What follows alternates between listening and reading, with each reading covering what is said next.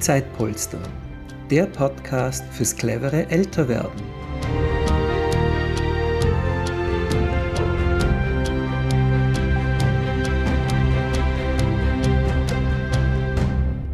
Willkommen in dieser Ausgabe des Zeitpolster Podcasts. Mein Name ist Gernot Jocho Müller und ich begrüße heute einen ganz besonderen Gast bei uns im Podcast, nämlich Armin Wieser.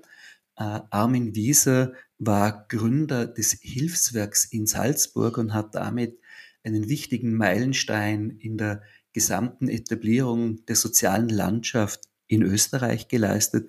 Armin, äh, willkommen im Zeitpolster Podcast. Ja, danke. Schön dabei zu sein. Armin, du hast das Hilfswerk, das ist eine riesige Einrichtung, inzwischen in vielen Bundesländern in Österreich gegründet. Äh, wie, wie kam es denn dazu? Naja, um es kurz zu machen und nicht in epischer Breite sich da jetzt auszudehnen. Also zu, zu meiner Person, ich bin Armin Wieser und bin mittlerweile in Pension, aber noch in einigen Organisationen, Sozialorganisationen als, als Vorstand oder als Aufsichtsrat tätig, aber noch zurück zu Hilfswerk. Ja, es war ganz interessant damals. Ich war damals in der Sozialarbeit tätig und damals war so das politische Thema war so die Zukunft, wann, wenn das Pflegegeld kommt. Und da war dann die Diskussion, was macht man, wenn es das Pflegegeld gibt und es gibt die Hilfe, die man dann braucht dazu, um Menschen zu Hause zu helfen. Da gibt es nicht wirklich eine durchgängige, strukturierte Organisation. Es gibt sehr viele karitative Organisationen, so punktuell, aber so das große im weitesten Sinn mit einer richtigen Logistik, mit Abläufen, das hat es nicht gegeben.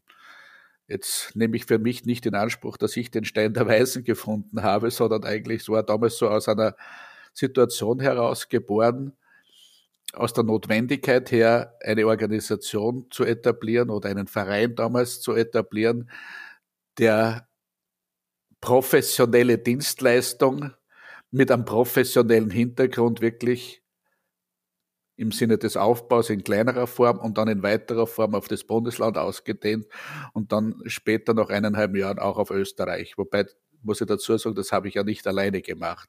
Da hat es viele, viele, viele Menschen gegeben, politische interessierte Menschen, sozial engagierte Menschen, nicht nur in Salzburg, die hier, sondern dann in ganz Österreich Wien, Niederösterreich und dann in den anderen Bundesländern, die sich dieser Sache gewidmet haben. Also es war. Also das war, das war irgendwie so Pflege als, als Grundthema. Äh, ja. heute, heute sprechen wir ja wieder von, von Pflegekrise. Also äh, die, die Entwicklung ist weitergeschrieben, aber wie, um den Hörern und Hörerinnen ein bisschen Verständnis zu geben, wie groß ist denn das Hilfswerk heute? Na, in Salzburg hat das Hilfswerk ungefähr 1400 hauptamtlich angestellte Mitarbeiter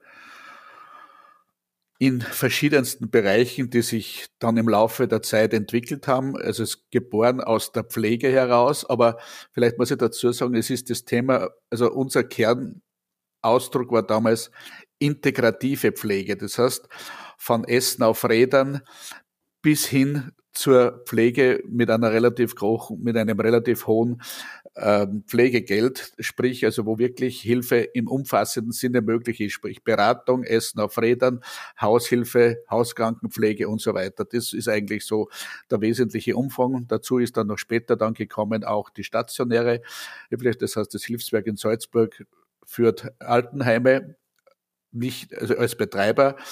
Erbauen tut es die, äh, die Gemeinden und das Hilfswerk ist in dem Fall vertraglich als Betreiber dabei, betreutes Wohnen, Seniorentageszentren und so weiter. Also das heißt, es ist wirklich die umfassende Bereich. Es ist dann auch noch die Kinderbetreuung dazugekommen in stationärer Weise und auch mit den Tagesmüttern. Also das ist eine Entwicklung, muss man dazu sagen, von 1900, ja, wie man sagt, 1988, 89 bis heute praktisch. Also das ist ein ein mehrjähriger Prozess gewesen, wo sich diese Sozialaktivitäten dann letztlich aus der Situation heraus eigentlich auch geboren dazu entwickelt haben. Äh, das Hilfswerk, äh, also in, in, für, für alle, die, die nicht aus Österreich sind, äh, in, in Österreich sind die meisten sozialen oder großen sozialen Einrichtungen in der Tendenz politisch zuordnenbar.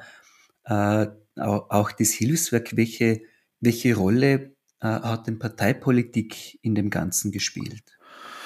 Na, da muss man auch ausholen. Es war damals eine politische Willensbildung innerhalb der ÖVP, eine derartige Einrichtung zu etablieren, wobei wenn ich jetzt sage Einrichtung in dem Sinn, so genau wusste man es damals noch nicht. Man hat nur die Erkenntnis gehabt, aufgrund, wie ich schon gesagt habe, dieser Einführung des Pflegegeldes auf Bund, in, in bundespolitischer, auf bundespolitischer Ebene, dass hier etwas, eine Art von Dienstleistung erfolgen muss. Und das war praktisch dann der Auslöser, dass es hier damals im Wesentlichen zwischen Schwarz, zwischen ÖVP und SPÖ doch zu diesem, zu dieser Einigung kam und ich mehr oder minder den Auftrag bekommen habe, der dann ganz klar vom Landeshauptmann ÖVP, ich war damals selber auch ÖVP-Mitglied und in verschiedenen Gremien in der ÖVP etabliert, mit, wo er mir mit dieser Aufgabe betraut, sowas zu entwickeln, sowas aufzubauen, sowas zu, in die Wege zu leiten, dass sowas funktionieren kann. Natürlich muss ich dazu sagen, es gab natürlich Anleitungen in Niederösterreich oder in anderen Bundesländern, wo so ähnliche, ähnliche Bereiche oder ähnliche Organisationen, die meisten damals auf Vereinsebene mehr oder minder sich etabliert hatten. Mhm. Das ist ja äh, immense Entwicklung. Also wenn man so Ende der 80er Jahre bis heute, das sind 30 Jahre, da 1400 Mitarbeiterinnen. Das ist ja eine, ein, ein riesig großes Unternehmen geworden. Also nicht, nicht viele Unternehmen insgesamt in der Wirtschaft sind so groß und, und haben sich so etabliert.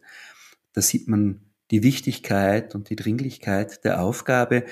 Äh, würden Sie oder würdest du heute rückblickend et etwas grundlegend anders machen? Ich habe mir das jetzt gerade während unserem Gespräch so überlegt und muss sagen, na überhaupt nicht. Ganz im Gegenteil. Vielleicht vorweg, da muss man dazu sagen, ich glaube, wie wir das damals entwickelt haben und das wir, sage jetzt bewusst, mit aller Dankbarkeit an alle meine Kollegen, Bekannten, Freunde und so weiter, die ich damals gewonnen habe, mitzutun, äh, war das zur richtigen Zeit, am richtigen Ort, mit der richtigen Idee. Das klingt jetzt so, na, no, na, ist eh klar aber es war auch der Zeitgeist dementsprechend. Und was ich vielleicht vergessen habe dazu zu sagen, ohne Freiwilligkeit und Ehrenamtlichkeit wäre das auch nicht gegangen. Die Vorstände waren ehrenamtlich.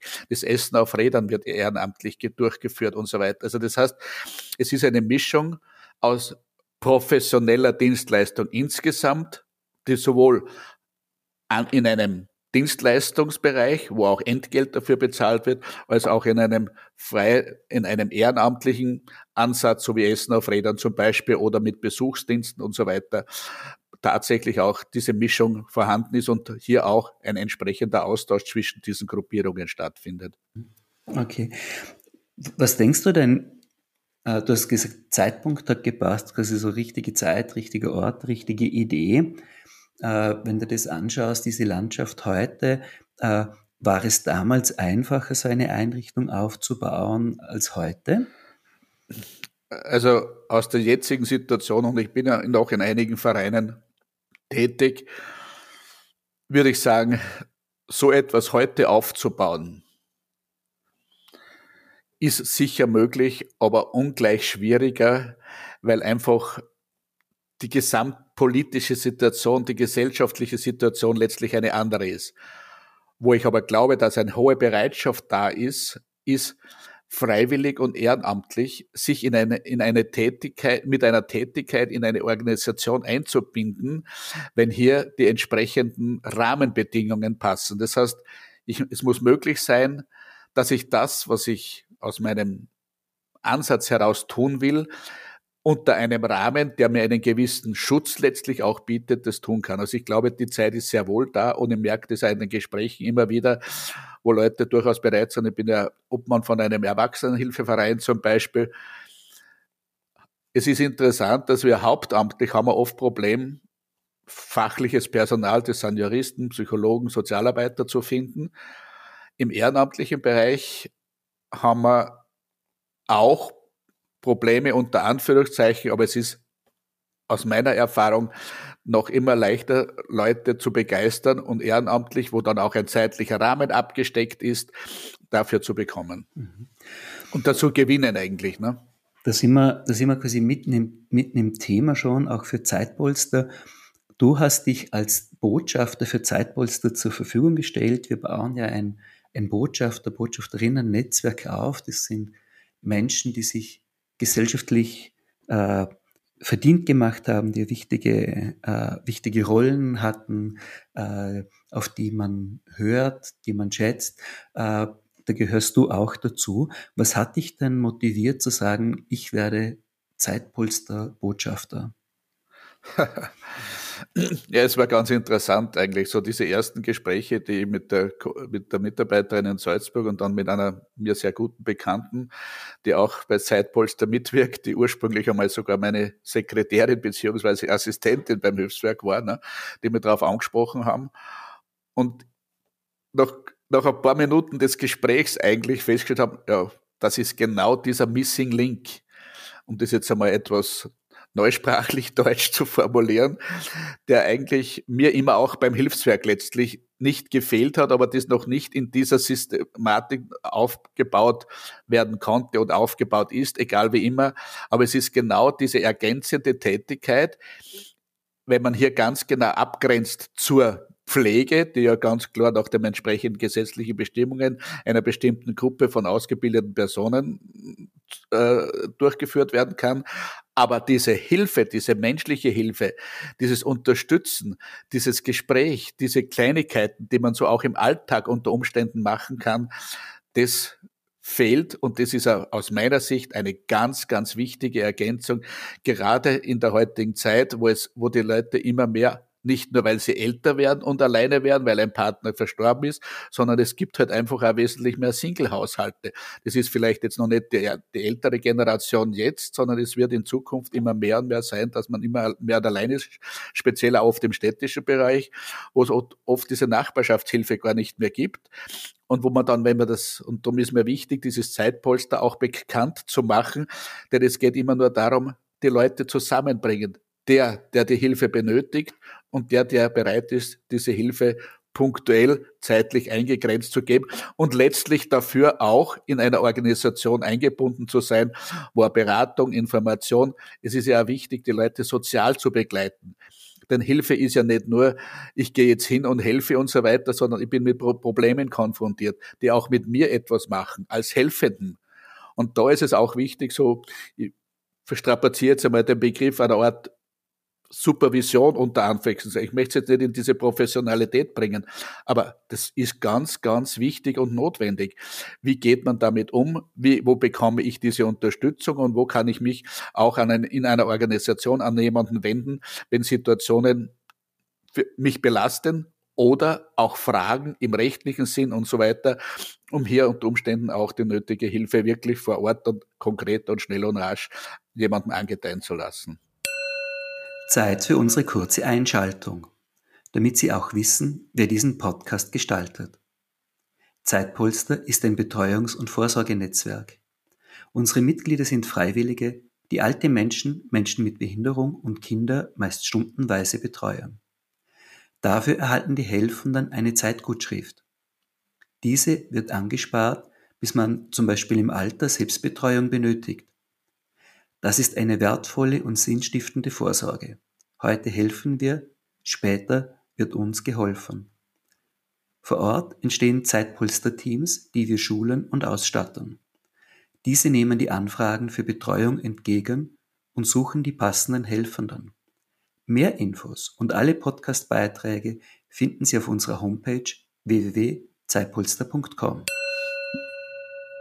Das, das Herzstück, das Wichtigste, das wir bei, bei Zeitpolster entwickeln können, sind unsere freiwilligen Teams vor Ort, die dann wieder eine ganze Gruppe von Freiwilligen um sich scharen.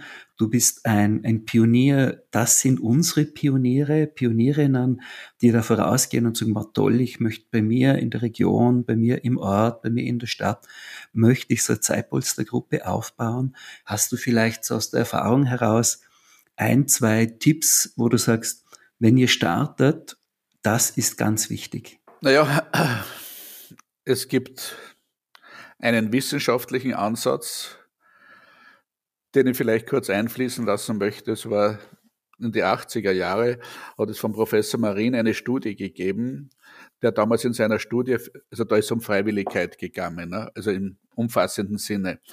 Und den haben uns wir damals auch ins Hilfswerk eingeladen, weil wir ja immer wieder Leute freiwillig für freiwillige Tätigkeit gesucht haben. Und der, der, also eine der Kernaussagen dieser Studie war, es gibt eine ganze Reihe und ganz viele, ich habe den Prozentsatz nicht mehr auswendig im Kopf, Menschen, die bereit sind, zu helfen, sich freiwillig einzubringen, aber entscheidend ist, sie müssen direkt angesprochen werden. Und wenn man sich erinnert an in die 80er Jahre, da hat es ja diese Social Media Geschichten noch nicht in diesem Ausmaß gegeben, so wie es heute, wie es, es heute gibt, ne? sondern es, er meinte damals wirklich die direkte Face-to-Face-Ansprache, so quasi, der spricht mit dem, der spricht mit dem. Das heißt, zu Gruppen einzuladen. Und das war auch der Beginn im Hilfswerk. Ich habe immer wieder über Zufallsbekanntschaften, über Leute immer wieder versucht, kleine Gruppen zu finden und dann diese Idee, diese Überlegung, dieses Konzept den Leuten mitzuteilen. Und ich muss dazu sagen, aus diesen Gesprächen sind auch viel Veränderungen immer wieder passiert, ne? weil immer wieder irgendwer eine gute Idee dazugegeben hat, das letztlich auch dann wieder in die Gesamtorganisation eingeflossen ist. Aber das Entscheidende war gerade am Beginn, ob das jetzt, ich rede jetzt konkret von Salzburg, ob das jetzt in den verschiedenen Gauen, in, in verschiedenen Gemeinden gewesen ist. Ich hatte den Vorteil, dass ich natürlich das Bundesland Salzburg schon 20 Jahre im Zuge meiner Tätigkeit sehr gut kannte im Sozialbereich und da einfach Leute ansprechen konnte. Ich habe dann immer mit, ob das jetzt Ärzte gewesen sind, ob das jetzt Sozialorganisationen gewesen sind, ob das Vereine gewesen sind und so weiter aber es war immer die persönliche Ansprache. Und aus so fünf, sechs Leuten, die da zusammengefunden sind, immer ein, zwei dann übrig geblieben, die gesagt haben, ich bin dabei. Also der lange Rede, kurzer Sinn, das, der direkte Kontakt mit dem Menschen, es ihm zu erklären, weil es wichtig ist, auch das, was derjenige, derjenige von mir will, dass, er, dass man das auch spürt, dass das ehrlich ist, dass das transparent ist und dass es mehr ist als nur, ich brauche die sondern dass es wirklich ein gemeinsames Miteinander ist, etwas Gemeinsames zu entwickeln im Sinne des Nachbarn, des Kollegen, des Freundes und so weiter. Also das denke ich, und das gilt heute auch noch, unabhängig von der Möglichkeit über Social Media sich dort oder da breiter zu etablieren. Aber wichtig ist, immer zu solchen persönlichen Gesprächen in einer kleinen Runde einzuladen. Das, glaube ich, ist in der heutigen Zeit genauso wichtig wie eh und je. Genau, ich glaube ich glaub das auch, so dieses die Menschen erreichen, ansprechen können. Jetzt, wir, wir erleben einen, einen riesen Wandel. Du hast äh, eingangs schon gesagt, quasi die, der, der Grundstein oder die Grundüberlegung für die Etablierung des, des Hilfswerks als heute immens große soziale Einrichtung war das Pflegethema. Heute stehen wir vor einer Situation im Pflege- und Betreuungsbereich, wo wir von Krise reden, von 100.000 Menschen, die wir in den nächsten sieben Jahren brauchen, äh, damit der Bedarf abgedeckt werden kann. Äh, wie, wie, wie, siehst denn du die Situation? Wo, wo entwickeln wir uns denn dahin? Ja, ich hätte jetzt auch gern eine Glaskugel und würde das gerne wissen, wohin es geht. ich denke mir, ähm, es hat verschiedene Überlegungen. Das eine ist sicherlich ist dem System geschuldet, ne, dass man hier über doch, ich sage jetzt einmal etwas pointiert, doch diesem System nicht zwar wenn man so will, medial die Aufmerksamkeit gegeben hat, aber in der Umsetzung natürlich nicht. Ob das jetzt dann auch im Sinne von Begleitung, Einkommen, Strukturen, äh, Teilzeitbeschäftigungen und so weiter, alles Themenbereiche, denen man zu wenig, meiner Meinung nach zu wenig Aufmerksamkeit geschenkt hat. Und wenn man heute schaut, so quasi, welche Gehälter im IT-Bereich bezahlt werden und welche, welche Einkommen im, im Pflegebereich letztlich bezahlt werden, dann denkt man sich, naja, warum äh, muss ich das unbedingt, warum ist, warum ist dieser Unterschied? Ist schon richtig. Der eine Bereich ist zum Großteil öffentlich bezahlt und der andere Bereich unterliegt der ganzen Marktsache vom Konsum her und so weiter. Das ist schon richtig, das ist mir schon klar. Ne? Aber die Frage ist, welche Verantwortung habe ich? Und wenn ich halt letztlich weiß, dass ich gerade im europäischen Bereich letztlich auch wir werden immer älter. Unsere Gesellschaft wird immer älter. Das ist einfach so. Das heißt letztlich, wir werden an sich auch, ich sage das jetzt bewusst, aber wenn das manchen vielleicht nicht so gefällt, wir werden auch diese Zuwanderung letztlich brauchen, um hier tatsächlich nicht nur Arbeitskräfte, sondern auch im Bereich Pflege. Und das hat man ja schon in den 70er und 80er Jahren gesehen, so quasi, wo man ich kann mich noch gut erinnern, wo damals eine Initiative gewesen ist. Das ist allerdings über einen Orden gegangen, wo ganz viele Mitarbeiterinnen aus Asien, aus Thailand speziell, zu uns gekommen sind, um hier in diesem Bereich tätig zu sein. Das heißt, man wird hier auch nicht nur aus dem eigenen Land schöpfen können, sondern man wird hier in dem Fall auch sich öffnen müssen, um hier Möglichkeiten zu finden. Leute zu akquirieren, Leute dazu, dafür zu begeistern und man wird das ganze System, denke ich mir, auch insofern verändern müssen, dass ich glaube, es gibt halt, ich denke jetzt gerade im Bereich der, der, der institutionellen Einrichtungen. Ne? Früher, was hat es früher gegeben? Nur Seniorenheime. Dann ist plötzlich die mobile Pflege ein bisschen dazugekommen und dann ist man draufgekommen, es gibt da das betreute Wohnen, es gibt Senioren-Tagestrente. Das heißt, dann kommt man drauf, es gibt vielleicht auch andere Formen andere Wohnformen zum Beispiel, ne? so dieses gemeinsame Wohnen. Aber das kann man nicht von oben her verordnen. Man muss nur von oben her, von der politischen Seite her, die Möglichkeiten schaffen, dass wenn sich gerade im Bereich zum Wohnen, wenn sich hier Leute zusammentun und so etwas etablieren wollen oder sowas schaffen wollen, dass es möglich ist an Seniorenheime und betreutes Wohnen sind mittlerweile österreichweite ohne dies gesetzte Sachen oder betreutes Wohnen. Nicht überall gleich, aber in, in etwa. Das heißt, hier wird man wesentlich flexibler sein müssen. Man wird auch in das angrenzende Ausland schauen müssen. Man wird auch in dem Fall nach Holland, nach Skandinavien und so weiter, Dänemark zum Beispiel. Da habe ich mir ganz viele Anregungen letztlich auch geholt, um, in, um hier wirklich auch dem Zeitgeist letztlich zu entsprechen, aber nicht nur für Hier und Jetzt, sondern auch zukunftsorientiert. Und hier wird eine große Bedarfslage auf uns zukommen. Man braucht sie nur die demografische Entwicklung anschauen. Ich bin nicht pessimistisch, ganz im Gegenteil. Es gibt so den, den schönen Spruch, so quasi, das werden wir schaffen. Das glaube ich auch. Aber hier muss sich wesentlich mehr bewegen. Auf der einen Seite im Sinne des gesellschaftlichen Bewusstseins, im Rahmen auch der politischen Möglichkeiten, hier bessere Rahmenbedingungen zu schaffen und auch der entgeltlichen Abdeckung von entsprechender Leistung. Unabhängig davon, dass es hier ohne den Freiwilligkeitsbereich und ehrenamtlichen Bereich nie gehen wird. Und es ist eine wunderschöne Tätigkeit, auch für Leute, die sich auch in der Pension dann zum Beispiel sagen, ja, ein paar Stunden in der Woche habe ich Zeit, würde ich gerne machen. Wunderbar. Aber es gehört eingebunden in das Gesamtsystem und es gehört wirklich positiv medial, informativ, politisch, egal von welchen Ebenen her begleitet. Mhm. Sehr spannend. Wenn, ich habe mich ja in, in einem der früheren Podcasts mit der Frau Mira Mühlberger unterhalten, äh, in Österreich allen bekannt als die Frau, die die Zahlen zum Pflegebereich aufbereitet, auch für die Regierung, die die Bedarfsstudien durchführt. Äh, und war, war für mich verblüffend, äh, alle Maßnahmen, die besprochen sind, und auch die Maßnahmen, die medial bei uns kolportiert werden, äh, auch von Seiten der Regierung, sind auf der Ebene von mehr Personal, attraktiver für Personal, mehr bezahlen, bessere Ausbildung, mehr tun, Kampagne machen.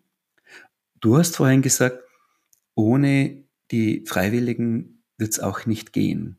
Und das kommt in diesen Strategien aus meiner Sicht gar nicht vor.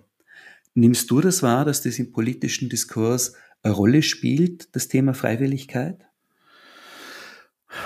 Ja und nein. Also im direkten Dialog denk, ich, erlebe ich das immer wieder, diese Freiwilligkeit, auch wenn man es jemandem in der politischen Dimension nahe bringt. Aber es hat dann immer wieder so Initiativen gegeben von verschiedenen politischen Parteien, jetzt so quasi diese Freiwilligkeit, Ehrenamtlichkeit zu unterstützen. Aber als wie ich es vorhin schon mal gesagt habe, so als wesentlichen, wichtigen Missing Link in einer Gesamt betreuerischen Konzept, es zu etablieren und als, wie soll man sagen, nicht, nicht im Sinne einer Zufälligkeit zu etablieren, sondern wirklich kontinuierlich zu entwickeln, so wie es ja auch von, von Zeitpolster geplant und überlegt ist, das fehlt mir.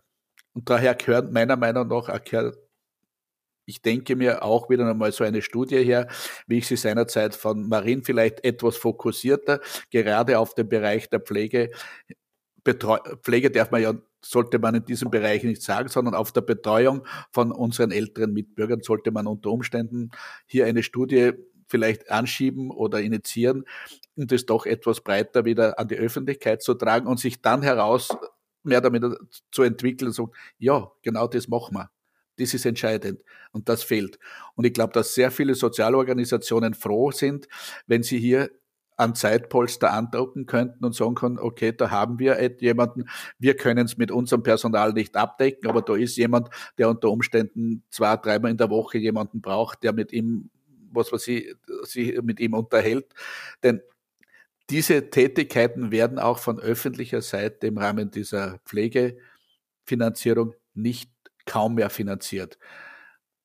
Früher hat es, kann mich erinnern, in der Anfangszeit hat es so eine Art Anteil an Gesprächsbegleitung gegeben. Das wird halt jetzt in die normale Pflege oder Haus, Haus, in die Hauswirtschaftssache integriert. Aber das als mit einem eigenen Zeitfaktor zu, zu, zu bedienen, das ist nicht mehr der Fall. Mhm. Genau. Ja, Armin, vielen, vielen Dank, dass du dir Zeit für unseren Podcast nimmst und als Botschafter für, für Zeitpolster aktiv bist. So zum Abschluss de, des Podcasts stellen wir allen Gästen dieselbe Frage, nämlich, was zählt im Leben? Was zählt im Leben, wenn man zurückblickt, dass man das, was man gemacht hat, mit Freude, ehrlich und mit einem großen Maß an Zufriedenheit gemacht hat. Und dass man also denke mir immer, was soll bleiben? Bleiben soll das, was man gemacht hat, aber nicht im Sinne des Dankbarkeit, sondern einfach für sich selber. Es war gut, dass ich das gemacht habe, das soll bleiben. Und es ist, und mir geht's halt auch so, ich bin zufrieden, dass ich das gemacht habe und freue mich, dass es heute funktioniert. Lieber Armin, vielen herzlichen Dank, dass du dir die Zeit genommen hast, bei uns im Podcast mit dabei zu sein. Danke, schönen Tag. Ciao.